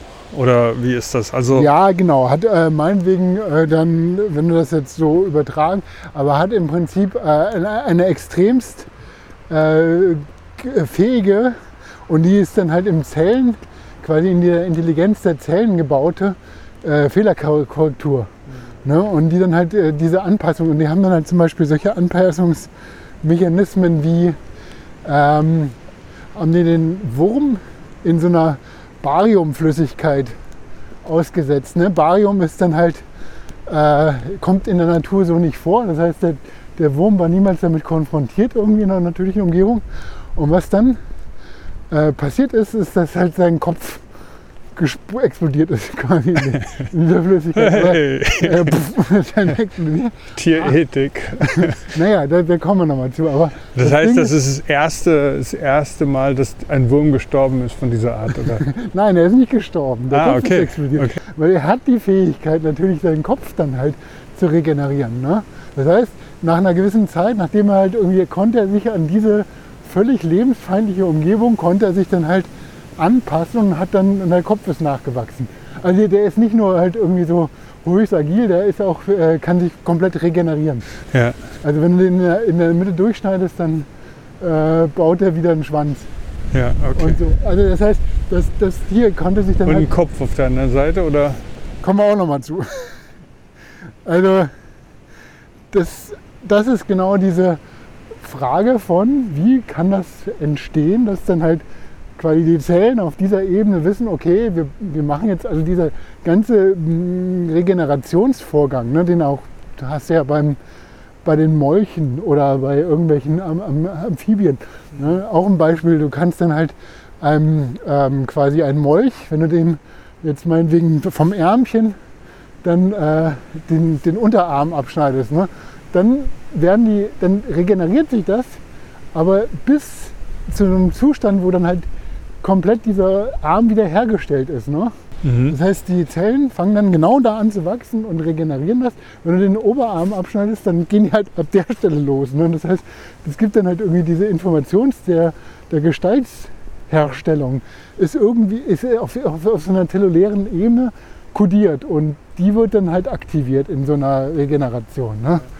Das ist ja absolut. Das ist also, interessant, weil das ist jetzt, wir reden ja nicht mal über das Gehirn, und trotzdem ist bei all dem dann natürlich schon immer die Frage, wie soll man sowas jemals in einem Software Abstraction Layer für neuronale Netze oder Zellen oder Kommunikation zwischen Neuronen äh, herstellen? Es ist die, ähm, was, ja, was man dann so übertiteln kann als die Intelligenz quasi in so einem physiologischen Raum. Ne? Also so, ne? es gibt dann irgendwo eine Information, eine Intelligenz, die dann halt mhm genau das herstellen kann, wieder in dieser, in dieser Ausprägung. Ein anderes, also, und dann, aber es ist immer so eine gewisse, mit einer gewisser, also Metamorphose verknüpft. Ne? Das heißt, du musst dann halt so in so einem Prozess sein, wo dann halt auch sowieso das Lebewesen sich neu zusammensetzt. Anderes Beispiel ist, die haben jetzt, ähm, also die arbeiten viel mit so elektro, ähm, äh, bioelektrischen ähm, Prägungen. Das heißt, die hemmen dann bestimmte äh, äh, Ionen in der, in der Zelle, die dann halt, darüber kannst du dann halt eine gewisse Prägung machen in der, in der Gestaltsausführung. Und da haben die auch irgendwie, ich weiß nicht, das ist so ein Blackbox, weiß ich nicht. Die wissen ungefähr, wo das Wachstum quasi verortet ist und können dann halt die Zellen so prägen, da haben die bei so einer Kaulquappe zum Beispiel die komplett durcheinander gewürfelt. Also das Auge war halt irgendwie hinten, der, der Mund war halt quer und also völlig, völlig, völlig, völlig matsch das Gesicht einer Kaulquappe. Quappe. Aber Der Schrei von Munk. Aber das Ding ist halt, während die sich halt dann in dieser, wieder in dieser Metamorphose befand, wurde ein perfektes Froschgesicht draus. Ja? Das heißt, die haben also diese Fehlerkorrektur jetzt wie bei dem ähm, quasi bei dem bei dem äh, Planarian, bei diesem, bei diesem Strudelwurm, ist da auch so in dieser Form auch eingebaut. Das heißt, äh, es gibt eine gewisse Form von Wissen, ja, dass ich jetzt halt irgendwie, ne, das Auge muss jetzt darüber wandern und ein bisschen weiter, dann ist es in einem perfekten Zustand wieder. Ne? Äh, was die auch nochmal, ein anderes Beispiel, was die auch nochmal gemacht haben, ist, äh, die haben, ähm, das haben die, ich weiß nicht, sogar glaube ich bei Säugetieren oder so, diesen ähm, Kanal, diesen, der geformt wird von Zellen in der Niere, Hm. ne, der äh, Kidney Tube oder so, weil ich weiß Ah, davon habe ich schon mal gehört. ja, Ja, und es ja. gibt, äh, dieser Kanal wird ursprünglich wird von ähm, acht oder neun Zellen wird er geformt. Ne? Und ähm, jetzt, äh, Da haben die dann irgendwie die, die Zell, den Zellwachstum so verändert, dass sie größer wurden. Genau. Und dann wurde Genau. das dann sogar, genau, weil es nur eine Zelle Ja, war, hat sich richtig, selbst gewunden. genau. Das habe ich schon mal gehört. Ja. Diese Information zur morphologischen Herstellung, das heißt, eine Zelle kann dann auf einmal einen Kanal formen. Ja, das ist, äh, wo, also warum? Ist, ne, also die vergrößern sich, die Zellen, ne, sind, aber machen dann, jede Zelle, okay, macht dann so, dass es halt wieder ein Kanal ist, aber dann kann sogar eine Zelle diesen Kanal formen. Ne? Das heißt, diese Gestaltsausprägung, Hm. ja, dieser Konstruktionsplan, den die Zelle dann halt, also das ist dann wieder so dieses, auf der, diese Intelligenz der, auf zellulärer Ebene, die halt so, ne, das ist dann wieder diese Differenz zum, äh, zu so einem neuronalen Machine Learning Netzwerk. Das ist halt so total faszinierend. Ja, es ist halt auch insofern interessant, weil wir reden dann immer ja, oder nicht wir, aber die reden dann alle immer über Information. Ne, Und die Information ist ja dann, erkenne die Katze im Foto. Ne? Erkenne in diesen Pixeln eine Katze, ist es eine Katze, dann ja. Äh, Und dann ähm, verbessere deine Wahrscheinlichkeit eines richtigen Ergebnisses. Und jetzt reden wir auch über Information, aber wir reden nicht über Information auf dieser Ebene von künstlicher Intelligenz, sondern es geht halt im Ja, biologischen genau. System darum. Ne? Genau. Da war noch ein anderes Beispiel, jetzt nochmal einen anderen Kontext, aber es passt ganz gut rein. Da haben die auch zum Beispiel bei Hirschen festgestellt, wenn du ähm, einem Hirsch quasi in, der- in, der- auf dem Skelett eine kleine Verletzung bei einer Stelle dann halt äh, erzeugst, ja, dass dann in dem Moment, Das heißt Schuss. das heißt Schuss. nein, im, auf dem Geweih, im Geweih. Ah, ein Geweih. Also du, du schnitzt das Geweih an einer bestimmten Stelle ein, ja. Mhm. Das, äh, die stoßen ja das Geweih immer jährlich ab. Und das wurde festgestellt, dass dann halt da, wo die äh, Verletzung war, dass dann halt quasi dann eine Abzweigung entsteht. Beim nächsten Beim Geweih. nächsten Geweih. Krass. Also, und, und das passiert so lange, es passiert ungefähr drei bis fünf Jahre und dann Ist es weg. ist es weg. Aber das ist halt auch wieder, wo wird diese Erinnerung dann quasi vorgehalten? Ne, es sind ja quasi dann auch Zellen, die sind ja dann nicht mehr da. Also ich würde ja davon ausgehen, nach deiner Ameisenfolge, dass die Hirsche auch sehr soziale Lebewesen sind. Und dann sagen halt die Hirsche zum Hirsch, also letztes Jahr hast du da, das, hat- das hat dir ganz gut gestanden. Versuch mal, denk einfach, nee, du musst einfach innerlich ein mentales Bild bauen, dass da jetzt was rauswächst. Das war echt gut, probier das nochmal. Ja, und dann äh, bin ich Rudolf the Red Nose? Nein, warum weißt du das? Wir haben doch nur ein Viertel. Ja, ist interessant. Also ich, ich, der, der Begriff der Epigenetik kommt mir halt irgendwie in den Kopf. Ne? Ja, also ja. Umwelt. Der aber das noch ist natürlich. heftiger. Ah, okay, gut. Der Der kommt noch, oder was? Nein, aber es ist, äh, also da, also das finde ich halt auch so fraglich, wie er dann halt bestimmte Versuchsanordnungen, Experimente, diese ganze, diese Frage von Ethik, Genetik, diese ethische Nein, nein, Frage. Epigenetik meine ich. Äh. Also Epigenetik ist quasi die, so, der Zusammenhang zwischen. Ne, Ethik ist natürlich auch ein Thema. Beim, beim, beim Hirschschnitzen und Kaulquappengesicht geht's los, aber äh, Epigenetik ist ja eben dieser Zusammenhang zwischen Aktivierung von Gensequenzen, um bestimmte Dinge ja, ja, herzustellen genau, und, das und ja- diese Anla also Anlage-Umwelt-Korrespondenz, die halt immer wieder auch, ähm, ja, wie eben Lebewesen auch auf verändernde Umweltbedingungen direkt reagieren können anhand des Genpools, den sie schon haben. So. wo die auch dann äh, in, in ähm, äh, so eine Publikation zu gemacht haben. Das Team, das war schon ein bisschen länger her, aber das wird dann auch immer rausgeholt, ist auch wieder bei diesen äh, Planarien. Ähm, da haben die halt diesen Wachstum von einem Kopf, also wenn es geschnitten wird, dass es halt äh, dann quasi sich dann wieder regeneriert.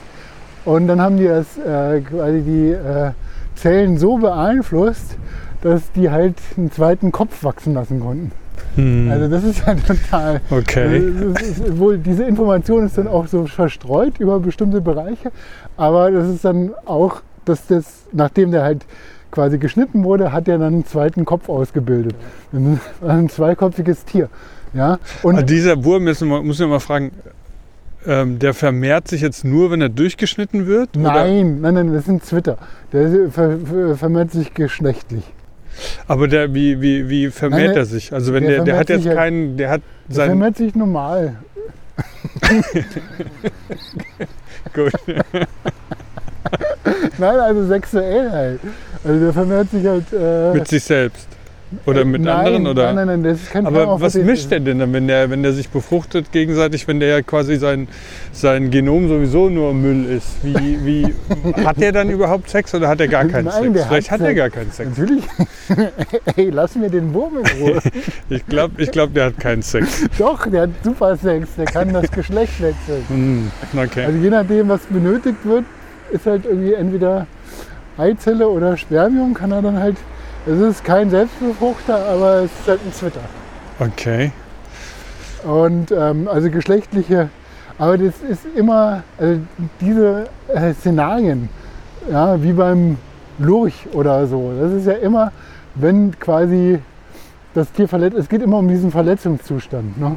oder um diese Metamorphose. Das heißt dann, wenn halt ähm, quasi ein Zustand eingetreten ist, der dann halt dich erstmal äh, benachteiligt, ne? Ja. Und, und das ist das Interessante ist halt, dass wenn die halt dieses, diesen Wurm dann so äh, programmiert haben, dass er sich dann halt zwei Köpfe wächst, das ist halt scheißegal, aber das halt irgendwie so, äh, der kann auch so, weißt du, der kann auch so weiter, aber in dem Moment, wenn er halt geschnitten wird, dann hat diese Information, kommt die raus. Auch, die kann auch halt sehr, sehr viel später kann der halt dann zerteilt werden. Mhm. Ja, und trotzdem ist diese Information, bleibt dir erhalten. Das heißt, der wird weiterhin auch nach Teilung dann zwei Knö äh, Genau. Knöpfe köpfen.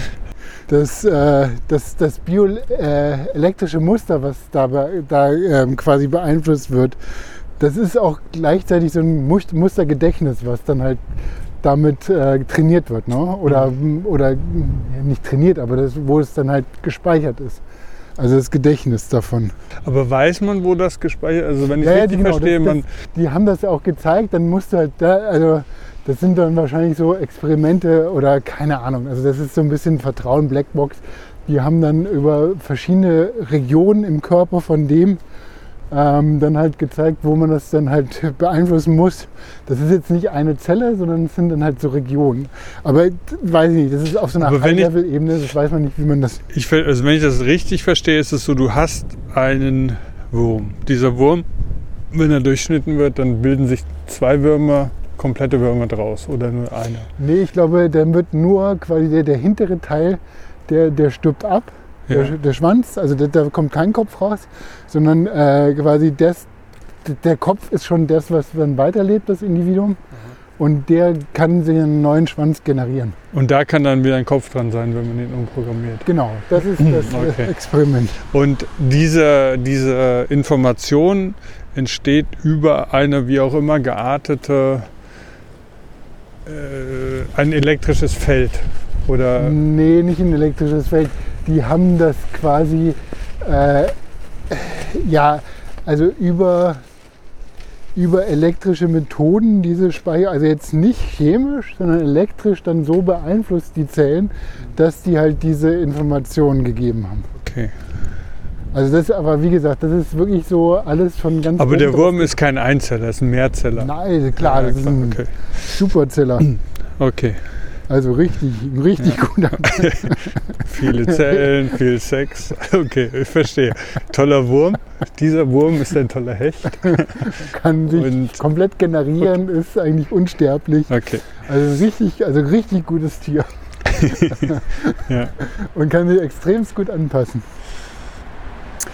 Ähm, also das heißt, wir haben Zellen, die jetzt so quasi ein höher, ähm, so, so also dieses Goal Fulfilling, ne? also das, das Ziel, äh, wenn ich dann halt auch so einer, in so einer Entwicklung bin, dann als Zelle, ne, dann werde ich halt zur Leber oder so. Ne? Das heißt, irgendwo gibt es dann halt irgendwie jede Zelle so, okay, ich mache das und so.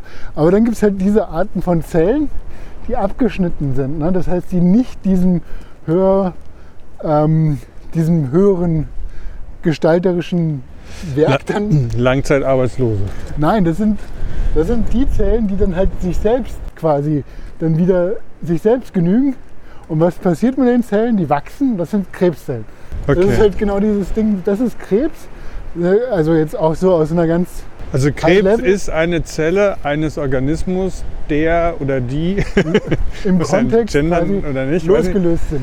wird aus, der, aus dem Verband irgendwie abgekapselt Ja. und fängt dann einfach an zu tun, was Zellen halt tun, sich zu vermehren. Genau. Also so ganz grob gesprochen, ja. Ähm, genau das. Also das heißt, sie vermehren sich und sie, sie sind quasi selbstzweckerfüllend, ne? sondern nicht diesem, diesem allgemeinen Ziel dann. Und ähm, auch hier ist die Frage so, ne? also diese, diese, da wieder die Intelligenz auf zellulärer Ebene, so ein, so ein Roboter kann jetzt keinen Krebs bekommen, weil es gibt dann halt immer so eine Hierarchie. Ne? Also das ist halt auch, auch wieder so, eine, so ein Gedankenexperiment, was müsste passieren, damit ein Roboter Krebs bekommt. Ne? Also das wäre ja auch schon wieder so eine biologische Ja. Äh, Also das Bild, was sich in mir auslöst, ist natürlich dann irgendwie keine Ahnung, dass irgendein System, ein Teilsystem des Roboters nicht genutzt wird und dann läuft halt irgendwann die Batterie aus. ja, Das wäre so ein Bild, was ich habe. Wo sind wir eigentlich Jetzt gerade? sind wir, äh, wir können noch mal ein bisschen hier durchgehen. Ich glaube, wir sind jetzt äh, quasi parallel zu dieser Hauptstraße.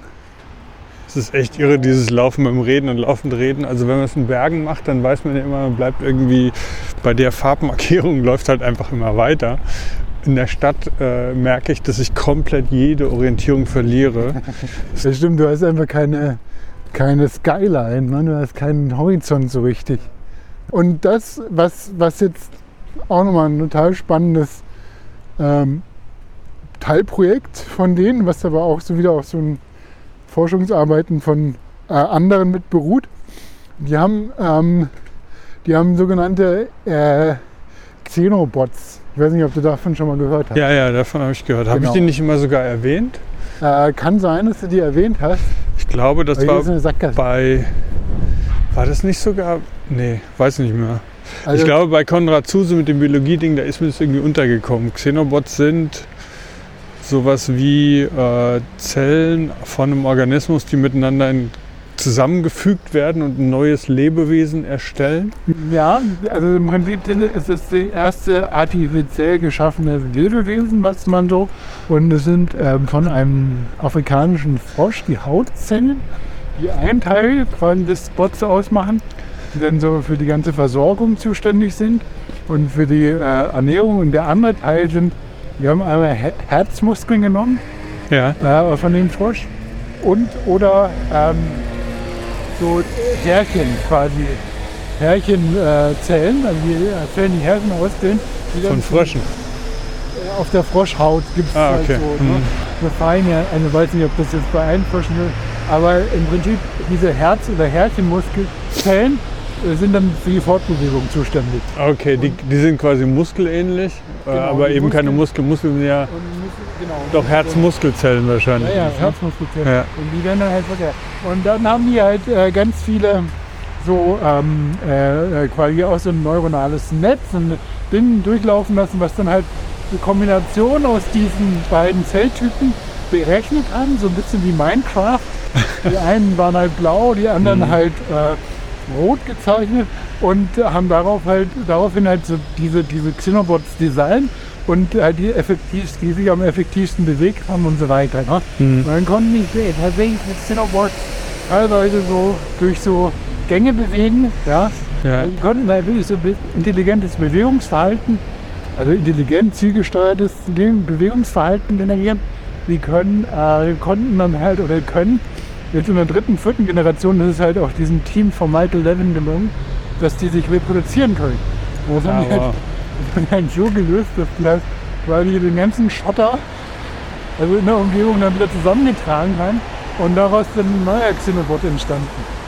Ja, das ist schon, also das ist schon so dieses, was ist das ist schon dieses Next Hm. Level äh, von irgendwie so zu sein. Ja. Und ähm, ja, ja, ist krass. Da gibt es doch, wie heißt das nochmal, dieses Game of Life? Oder Ja, ich ja, weiß nicht, genau, ist wo, wo man bestimmte Regeln hat, Ja, das ja, sind ja, äh, Emulationen. Da habe ich dir auch einmal einen Link geschickt, wo quasi Game of Life als Programm war für Game of Life, ne, wo das quasi in sich selbst nochmal programmiert war. Mal gucken, ob ich das nochmal finde. Und ähm, das, also das, das ist schon sehr faszinierend. Was Ja, krass. Und, und diese Vision von diesem ähm, Michael Levin ist halt, also wir haben so ein klassisches Bild von, es gibt den Menschen, es gibt Tiere, es gibt dann halt irgendwie das und das. Also er hat es dann halt so viel breiter gefächert. Ne? Also er hat halt gesagt, es gibt alle möglichen Formen von, also zukünftig wird es alles so ein bisschen durcheinander laufen. Das heißt, es gibt dann halt, äh, es gibt dann halt irgendwie so normale biologische Wesen, es gibt dann halt so, äh, so Zwischenwesen, es gibt dann das und das. Also hat das so komplett divers gemacht, ja. Mhm. Und, äh, das, und das ist so eine gewisse Vision, aber gleichzeitig finde ich das halt schon ein bisschen fragwürdig aus den ethischen ähm, äh, Gesichtspunkten heraus, ne, was passiert, wenn du halt so diese, diese, diese, diese Lebensform so generierst aus dem Material, was erstmal so biologisch überhaupt nicht in Ja. der Umgebung irgendwie zusammenkommen kann. Ne? Also wo man halt so einen natürlichen Prozess von Biologie und Evolution dann dahinter Ja, es ist interessant auch da wieder. Totale Befreiung. Ne? Du- Er hat dann auch gesagt, wenn die Zellen, wenn sie halt angefangen hat zu mutieren als Krebszellen, dann sind die befreit, die Zellen. Ne? Dann Ja. haben die auch so, ah, ja, okay, kann man vielleicht, muss man nicht irgendwie als Befreiung so sehen. Ja, sondern ja, ja. Ist ja auch was Bösartiges. Ne? Also, er war da aber sehr so, ja. Aber es ist doch, also ich denke jetzt gerade mal so ein bisschen wieder an diese Sache, so der Mensch sich selbst ins Zentrum stellen, sich selbst bewerten, beobachten, beschreiben. Und da finde ich das ganz spannend, wenn man halt so sagt, ähm, dass jede Zelle bis zu einem gewissen Grade scheinbar spezialisiert ist, aber dann irgendwie universell einsetzbar, in neuen Systemen verschränkt werden kann. Und das da denke ich dann auf einer gesellschaftlichen Ebene zum Beispiel an diese No-Borders-Bewegung, ne? dass man sagt, so, es gibt sowas wie Nationalstaaten und Grenzen, das ist völlig arbitrary, das braucht man nicht, das ist ein Konstrukt, was dem Menschen nicht entspricht.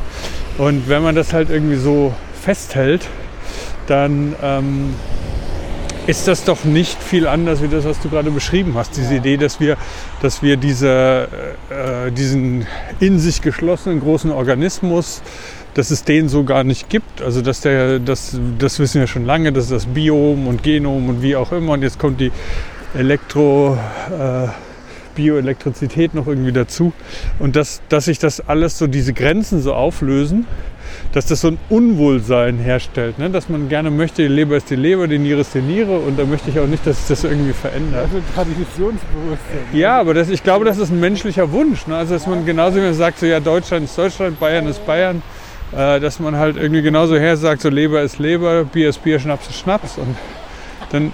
Ähm, und dadurch dann diese Idee, dass es so viel flexibler und beweglicher ist, ist halt auch enorm irritierend.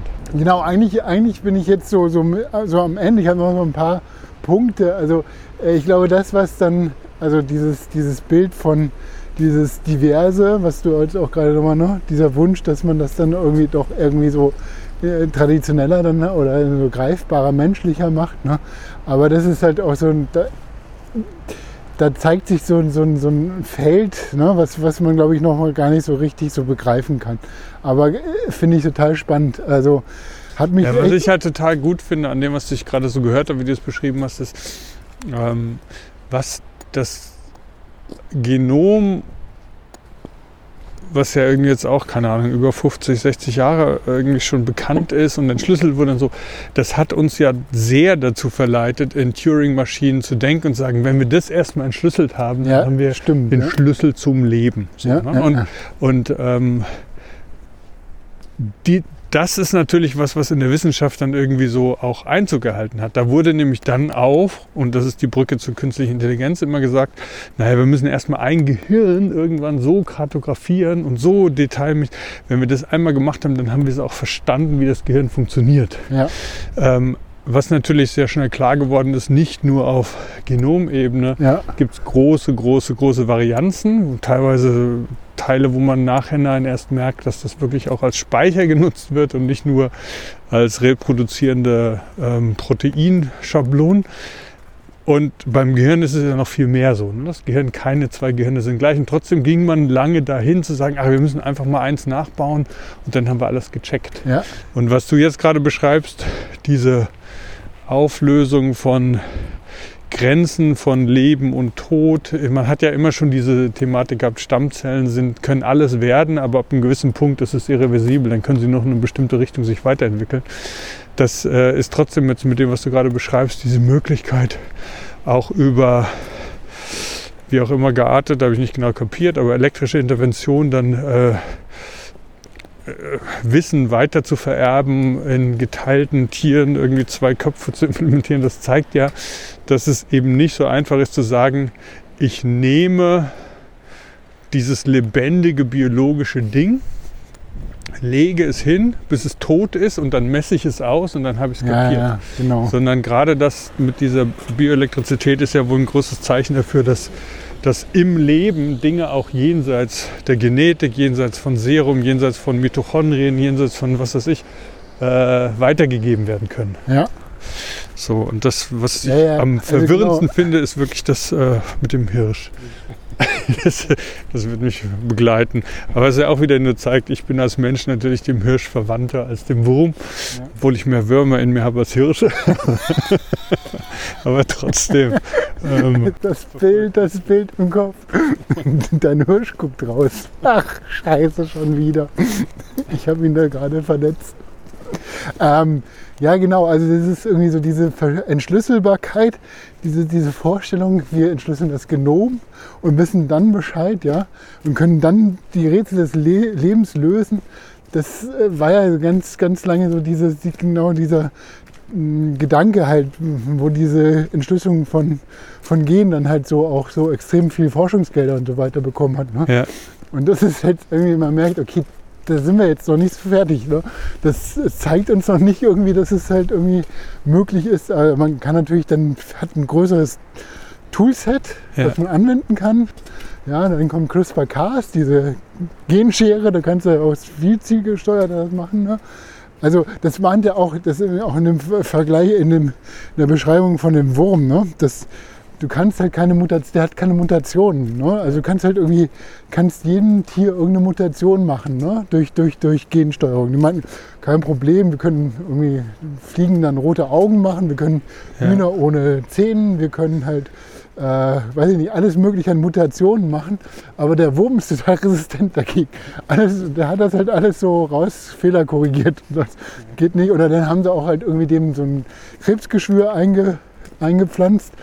Und das hat er dann halt aufgelöst. Das war dann halt also, äh, wirklich faszinierendes Tierchen. ja. Ja, Und und muss mir den Wurm kenne ich noch nicht, muss ich auch noch irgendwie nachforschen.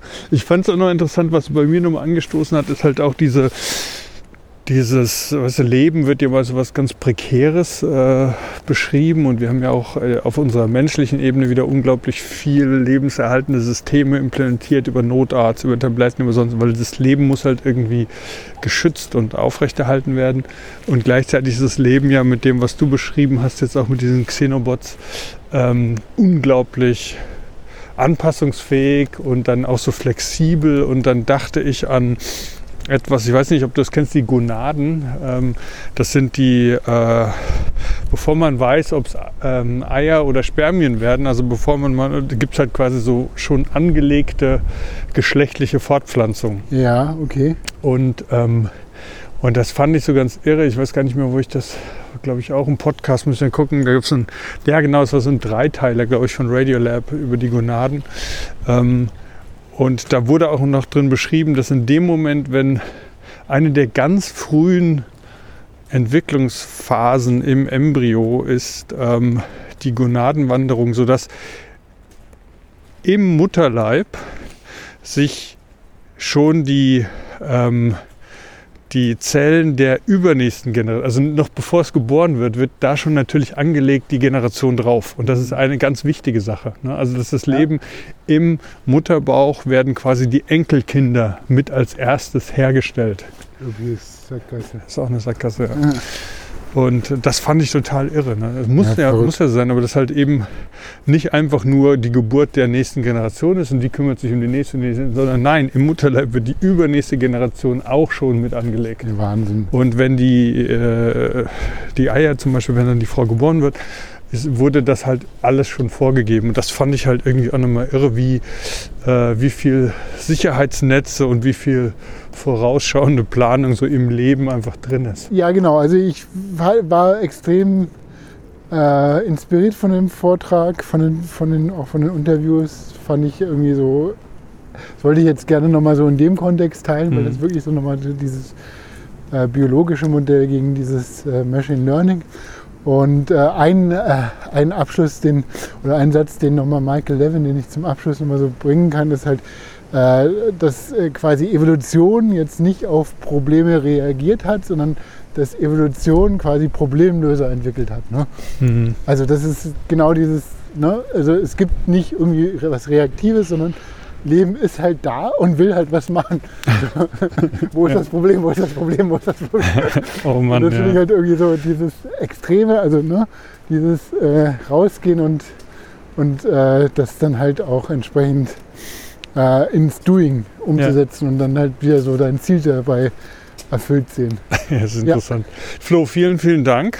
Das war, ähm, war ein, ein, zuerst war ich mir nicht gar nicht so richtig klar, wie es zurück in die künstliche Intelligenz kommt, aber natürlich geht es jetzt nicht um Machine Learning sowas, sondern einfach die Art und Weise, wie intelligentes Verhalten, relevante Informationen für intelligentes Verhalten ähm, nicht nur in Einzellern und in allen Zellen im komplexen Körper und in Würmern, die äh, zwei Köpfe haben können, wenn man sie manipuliert, sondern sogar in Pflanzen Ja, angelegt ist. Das heißt, äh, der Begriff der Intelligenz, kognitive Systeme als Konzept von künstlicher Intelligenz, den zu hinterfragen. Und da steht natürlich dann im nächsten Schritt auch so die Gedankenwelt dahinter, was ja schon teilweise, glaube ich, auch in, in Labors recherchiert wird. Inwieweit kann man wirklich biologische neuronale Netzwerke auch koppeln mit, Ja. äh, mit, ähm, ja, mit, wie heißen die, neuromorphen Netzen. So. Und ähm, ja, total spannend. cool. Ja, freut mich. Also für mich war das immer so, ein, so eine ziemliche Leistung, weil es doch unglaublich viel Fach ist, Fachwissen, was ich dann halt so, so sehr oberflächlich dann halt rübergeworfen und eigentlich so ein bisschen versucht habe, anekdotisch dann, ne, anders kann man sich dem glaube ich nicht nähern. Aber äh, danke nochmal für die Zusammenfassung. Genau. Ja, dann würde ich sagen, sind wir, sind wir soweit am Ende mit, unser, mit unserem dritten Teil zur künstlichen Intelligenz. Ja, und der vierte folgt dann bald. ähm, vielen Dank. Dein Handy ist fast auf 0%. Ja, ich, bin- ich gucke die ganze Zeit auf, auf meinen und ich muss ja noch. Das heißt, ich werde jetzt einfach noch so lange reden, bis du abschmierst. Nee, brauchen wir nicht. Ähm, vielen Dank fürs Zuhören. Der, äh, die Karte zu dieser Wanderung, wo ich überhaupt keine Ahnung habe, wo wir sind, das muss ich mir selber nochmal angucken, ist auf eigentlich-podcast.de. www.eigentlich-podcast.de geht auch. Ähm, oder? Ja, geht auch. Geht auch, okay. Aber wollen wir nicht. Wollen wir nicht. Und ähm, vielen Dank fürs Zuhören. Und dann schalten Sie auch in zwei Wochen wieder ein, wenn es heißt Teil 4 Künstliche Intelligenz. Das Selbst. Doppelpunkt. Wir alle leben in einer selbstgemachten Simulation. Wow. Also, auch von mir. Macht's gut. Ciao. Tschüss.